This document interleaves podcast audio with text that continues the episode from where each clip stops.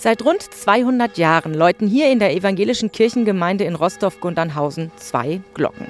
Bei Sanierungsarbeiten am Kirchturm ist dann aber aufgefallen, der Glockenstuhl ist eigentlich für drei Glocken ausgelegt. Ja, und am Mittwoch war es dann soweit. Ein LKW fährt vor und lädt die dritte Glocke aus, frisch gegossen, verpackt wie ein Kühlschrank auf einer Europalette mit weißen Sicherheitsbändern. Jetzt steht sie also hier in der Kirche, direkt vor dem Altar.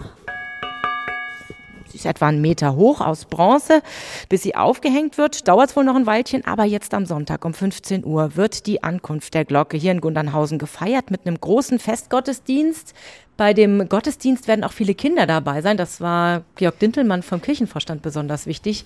Herr Dintelmann, warum ist Ihnen das so wichtig, dass da äh, ganz viele Kinder auch den Gottesdienst mitgestalten? Weil ich möchte, dass vielleicht in 60 oder 70 Jahren es Menschen gibt, die sagen können, ich war dabei. Ich empfinde es so, wie wenn ich den Kindern einfach was schenken kann. Und deshalb werden sie nach der Predigt sich um die Glocke stellen und werden dann singen. Wer also mal eine Glocke anfassen und aus der Nähe sehen will, am Sonntag 15 Uhr Festgottesdienst in der evangelischen Kirche in Gundernhausen. Schon morgens ab 10 Uhr beginnt am Sonntag eine ganze Ecke weiter südlich im Freilichtlabor Lauresham in Lorsch das große Herbstfest. Dort kann man mit einem Zehnergespann Ziegenwagen fahren, die riesigen Lauresham-Ochsen bestaunen, sich im Bogenschießen üben oder beim Kuhfladen-Bingo mitmachen. Petra Demand aus Rostov-Gundernhausen.